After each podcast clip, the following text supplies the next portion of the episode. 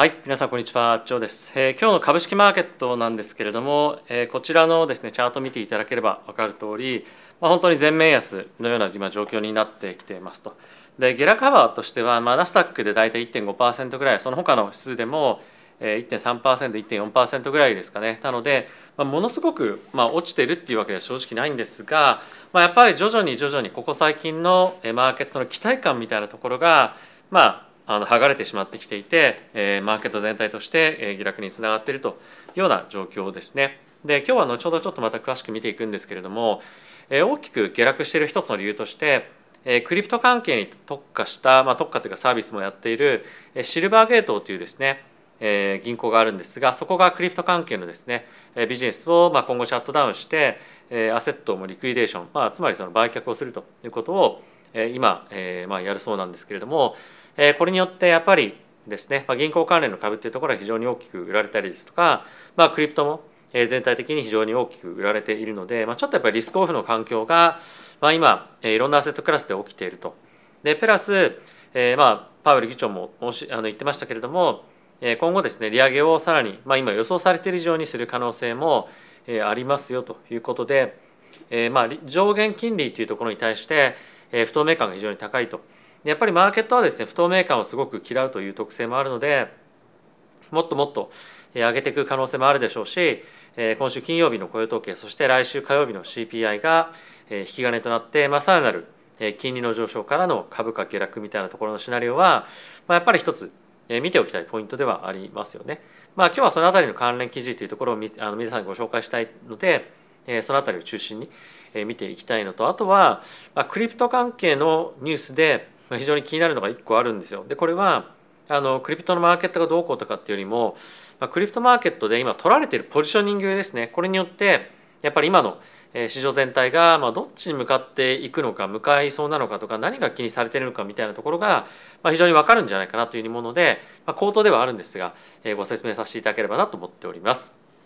はい、で、え、引き続きですね、まあ、どれも大きく上昇下落してますが、え今ですねこのチャンネルのスポンサーになってくださっております FXGT なんですが、登録するだけで1万5000分の取引ボーナスがもらえたりですとか、あとは120万円上限として、取引ボーナスが、まあ、入金額に応じて付与されるというようなキャンペーンやってますので、ぜひこのタイミングで、まだ持ってないよという方は使っていただきたいのと、あとはですね、これまで Apple の App Store ではですね、MT5 というこの FXGT を使うためのアプリがダウンロードできなくなっていたんですが再開したこともあって FXGT の、まあ、一応入金はしたんだけどまだ MT5 使ってないよとかアプリ使ってないよという方は、まあ、この機会にですねぜひちょっと使ってみていただけると、まあ、いいんじゃないかなというふうに思っています。はい、ってことで指数の方見ていきましょう。えー、まずはですね、ナスダック、ダウが、えー、マイナスの1.66%、おすごいまた下落してましたね。すみません、さっきちょっと1.5%ぐらいと言ってましたけれども、えー、大きくまた下落してました。えー、サンド P がマイナスの1.85%、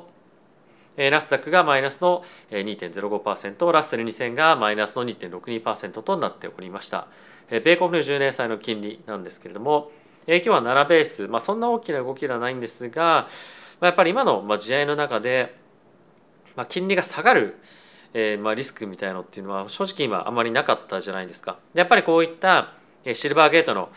今後、えーまあ、もしかすると破産につながるかもしれないというような状況の中で、えー、少しやっぱりリスクオフが、まあ、今起こっているのかなというふうに思ってます。はい、続いて為替なんですが、まあ、やっぱりちょっとリスクオフが今、えー、また出てきているということもあってえドル円に関しては136円台前半までですね大きく戻ってきております。ボラティティ高いですね。まあ今日1日でも1円近く、まあ、1円以上動いてますけれども138円から136円ぐらいまで、まあ、結構大きく動いていたりとかして、まあ、これが日々、まあ、結構起こっているので、まあ、チャンスって言えばチャンスなんですけれども、まあ、これが、えー、例えばその株価が下がっている中あの円高に触れるとまたそれが大きな、えー、結構ダメージにもつながったりとかもするので、まあ、そのあたりのヘッジとしてさっきのボーナスとかっていうのを使っていただけると、まあ、いいのかななんていうのは考えたりはしております。はい、で、えーまあ、原油なんですが、まあ、さらにまた下がっておりまして75.54というところで、まあ、約1.5%の下落ですね。はいまあ、この辺りは引き続き、まあ、ちょっと中長期的な、え、経済の減速というところを意識されて、えーまあ、原油の減少というところも今、えー、起きているでしょうしまあ、あとはこのタイミングでまたゴールドが上がってきているっていうのはまあちょっと面白いですよね。まあ、あのやっぱりリスクオフなのかどうかみたいなところを見るときに、まあ、ゴールドの動きっていうのも一つ見ていただけたり、まあ、金利と絡めて見ていただけると、まあ、今のマーケットの心理みたいなものが、まあ、見えてくるんじゃないかなというふうに思っています。はい、で今日の、えー、こちらナスダックの冷やしのチャートなんですけれども、まあ、ちょっと下落幅、えー、大きいですね、まあ、ただし引き続きレンジ内での推移というところではあるので、まあ、まだやっぱり金曜日の雇用統計火曜日の CPI 待ちというような状況かなとは思っていますが、まあ、いずれにせよ、まあ、ここ最近のトレンドというところもそうですし、まあ、今のマーケットの不透明感というところを見てもまずはダウンサイドを見ながらの展開というところが、まあ、基本にはなってくるのかなというふうに、え僕は思っていますね。はい、で、えこんな状況の中さっき10年債見ていただきましたが2年債についても約19ベースですねかなり大きく下落をしてきておりましてやっぱり、まあ、さっきの銀行が潰れるかもしれないどうだみたいな感じのリスクっていうのは市場全体に与えるリスクっていうところも一つやっぱりあるので、まあ今後注目をされていくと思いますし、まあ、やっぱりこの5%前後の金利水準というところもあって、まあ、あの金利商品はですね変わりやすいような状況に、まさにあるのかなというふうに思っています。で、えあとはですねさっきもちょっとお話をしたそのシルバーゲートが、まあ、クリプト関係のビジネスをやっていたっていうところもあってまあクリプト関係にとどまるでしょうみたいなところだとあのちょっと若干違うと思うんですよね。でここ最近はいろんなあのクレジットカードの会社の、えまあ、遅延とかっていうところも、えまだまだ引き続き高い、まあ、高い数字以前よりも高くなってきていると思いますし、まあ、あとはやっぱりあのなかなか今貸付先がなくなってきたりとか、まあ、貸し倒れっていうところが出てきていることもあって、まあ、小さい銀行になればなるほど、まあ、経営厳しくなってきてると。でえ今まさにそういったところがえこのシルバーゲートに起こっていたと。まあクリプトのビジネスやっていたっていうのもあるんですけれども、まあ、同じような状況になるんじゃないかってやっぱ恐怖感からま今後、まあ、この銀行関連のアセットクラス売り込まれたりとか、まあ、あとやっぱり債券がかかりやすいような環境に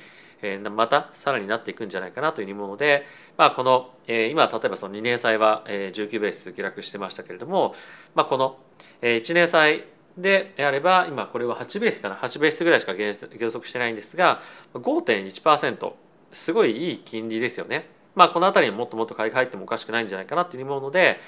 金利商品特に短期金利についてはもちろん3月4月、まあ、その先の FOMC での利上げ状況というところとにらみっこにらめっこにはなるんですけれども、まあ、少しこのような環境を考えてみると、えまあ上限金利というところをにらみながら、まあ、ちょこちょこちょこちょこやっぱり金利商品を買っていくえファンドみたいなところが増えてくるんじゃないかなというふうに僕は思っています。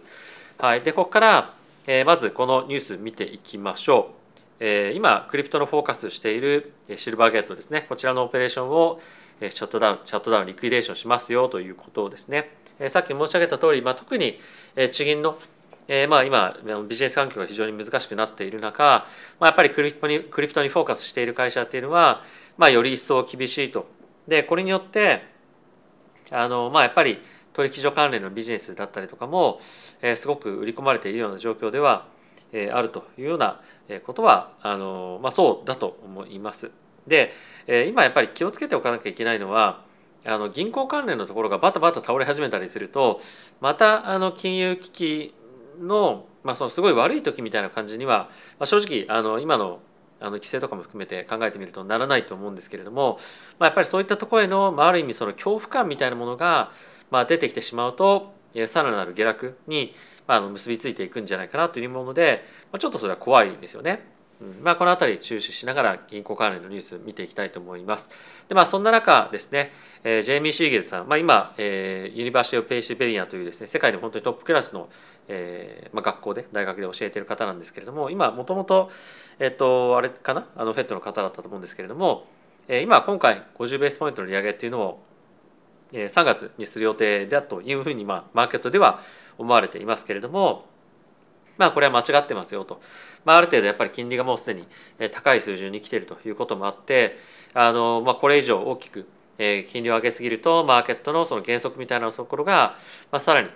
高まる可能性がありますし、まあ、あの結構危険な状況になっていくんじゃないかというふうに今言ってますね。まあ、この辺りはあの本当に人によって言ってることが全く違ったりもするので、まあ、誰を信じるのかというかどういった意見があるのかっていうところをあのまあ参考にしながらあの自分の意見を、まあ、フォームアップしていくというかですね固めていくので、まあ、参考程度にまあ聞いてみるっていうのがまあいいんじゃないかなというふうに思っています。はいでまあ、そんな中ですねもう一つ見ておきたいのが、はい、こちらですね。えパウエル議長の今、えここ最近の発言を受けて、えゴールドマン・サックスがですね上限金利を5.5%から5.75%まで引き上げました予想としてですね引き上げましたというニュースが出てきています。で今の予想通りじゃんっていう感じであのはいはいみたいな感じだと思うんですけれども、まあ、ポイントとしてこれ僕はなぜこのニュースを取り上げたかっていうとこれまでは、えー、ウォール・ストリートとかの方が、まあ、金利の予想っていうのがですね、えー、まあ先に行ってたと思うんですよね。でそれをフェットの言う言葉があの後から追うみたいな感じになっていたんですが、まあ、今ちょっと逆になってきていてフェットが言うことの方がえー、まあ正しくなってきてそれをウォール・ストリートが追うような形なので、まあ、結構マーケットがやっぱり後手後手に、え、なってるとでつまり、え、ちょっと今マーケットが予想しているようなところの水準をまあいろんな経済指標だったりとかが抜けてくるとあのポーンとマーケットが大きく反応しやすいような特にやっぱダウンサイドですよね今の状況だと。なので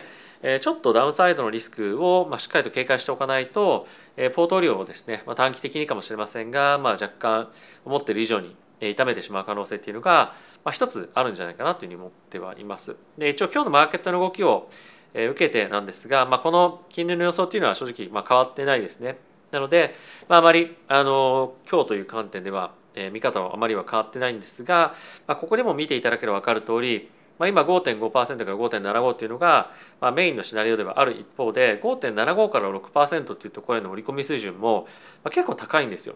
なので、まあ、この辺りかなりフレキシブルにあの変わってくるでしょうし6%台の織り込みっていうのも今本当にまあ徐々に徐々に入ってきてはいるのでこの辺りの織り込みが進めば進むほどマーケットはより不確実性をあのまあ怖がってダウンサイドのあのポジショニングだったりとかまあ、今持ってるポジションの売りみたいなものが発生する可能性もあるんじゃないかなというふうに思うので、まあ、短期リスク非常に強気をつけていただければと思っております。はいでまあ、そんな中こちらのニュースなんですけれどもえ金曜日のですねあの雇用統計に向けてまあオプションストラテジーの、えー、まあレポートみたいのが一応 CNBC で出てきてるんですよ。で、まあ、オプションストラテジーのあのレポートっていうのはあまりまあ記事になってることっていうのは正直そこまで頻繁にないと思うんですが、まあ、一応今回出てきていますと。でクリプトの、えー、マーケットもですね今オプション関連のストラテジーみたいなものの、えー、記事が出てきているんですけれども、まあ、やっぱり今あのそれだけどういうふうにマーケットで利益を取ったらいいのかとか、まあ、その証券会社としてどういうものをですねお客さんに提案したら、まあ、買ってもらえるのかっていうところのまあ、試行錯誤みたいのがあの今さらに強まってるというか、まあ、やっぱりお客さんがそれだけ動いてないっていう状況なのかなというふうに、まあ、僕は思ったんですよね。で今あのなかなかやっぱいろんなアセットを買いづらいマーケット環境としてどういう方向に今あのまだまだマーケットって向かっていくんだろうっていうのが、まあ、分からない環境の中で投資家の動きが非常に鈍いんだろうなと。でかつですねさっきちょっと冒頭に申し上げたオプションの関連のニュースなんですけれども今ビットコイン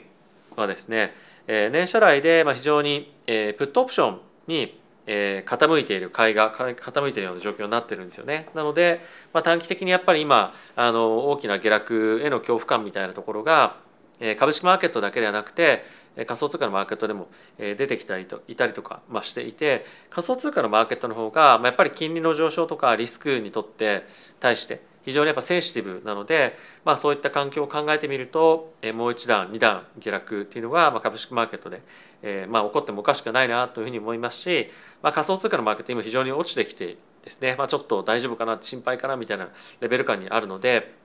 まあ、そういったところが株式マーケットにも波及するんじゃないかっていうところは、まあ、見ておいても、まあ、そうはない、えー、まああの一つの事象なのかなというふうに思ってます。はい難しいですね。えー、資産運用今あの、まあ、今年明けて、まあ、本当いよいよまたブルーマーケットかなんて感じで、まあ、コツコツコツコツ、まあ、買ってたりもしましたけれどもやっぱりまあこうやって、えー、下落してきたりもすると、まあ、なかなかあの、まあ、難しいなというふうに、まあ、改めて思わされますね。まあ、やっぱり今の、えー、市場環境を、まあ、見てセンチメントっていうところだけじゃなくて、えー、今後の金融政策に対してもまあ非常に予測が難しいということもあっておそらく非常に多くの方々がまた現金化したりとか、まあ、現金を握りしめたまま何もしないというようなマーケット環境に今まさにあるんじゃないかなというふうに思っています。で今あのやっぱり注目されているのは短期的な FOMC だったりとかその前後のイベントだと思うんですけれども、まあ、やっぱり今は我々がもう一個注目しておかなきゃいけないもうちょっとその注視して見ておかなければいけないっていうのはどういう状況になったらもうあの利上げやめるかっていうことですよね。利上げが本当にやめるのかやめられるのかみたいなところで今年はすごく重要なあの一つトピックになってくると思いますしどうなったら利下げするのかっていうのもまあそうだと思うんですよね。うん、まあその2つのポイント。でプラスどれぐらいの期間ですね利上げをしたままその金利水準を維持しなきゃいければいけないのか。なので、まあ、今その第一段階のどこまで金利を上げるのかっていうところのあの不透明感が高いのであのまだやっぱり今、えー、投資に向かっていく環境としては、まあ、引き続き悪い状況が、えー、続いていくんではないかと思うので、まあ、あまりあのリスクを深追いすることなく、えー、まあ債券でも何でもいいんですけれども、まあ、ある程度計算できるリターンを見込めるような商品に、えー、資金をまあ入れておくというのが、まあ、今いいんじゃないかなというふうに僕は感じたりはしております。はい、ということで皆さん今日も動画ご視聴ありがとうございました。えー、今日もですねまたちょっと撮影が遅くなってしまったんですが、はい、また夜、はい、出てました。まあ、いろんな会合にあの呼んでいただいてあの参加させていただいたんですけれども、まあ、なかなかあれですね、まあ、そういったいろんな活動と、えー、YouTube の両立っていうのがあの体力的になかなか難しくはない難しいっていうか、まあ、僕日々あの昼寝もするようにしているんですけれども、まあ、どういうふうに整えていかなきゃいけないかっていうのをちゃんと考えていかないと、まあ、体調を崩す可能性もあるなと思うので、まあ、本当に気をつけてやっていきたいなと思います。まあ、あと本当にたくさんの応援いつもありがとうございます。えー、もしですねまだチャンネル登録されてないよという方がいらっしゃいましたら、まあ、応援の意味も込めて、えー、チャンネル登録やグッドボタンを押していただけると嬉しいです。はい、ということで皆さん今日も動画ご視聴ありがとうございました。また次回の動画でお会いしましょう。さよなら。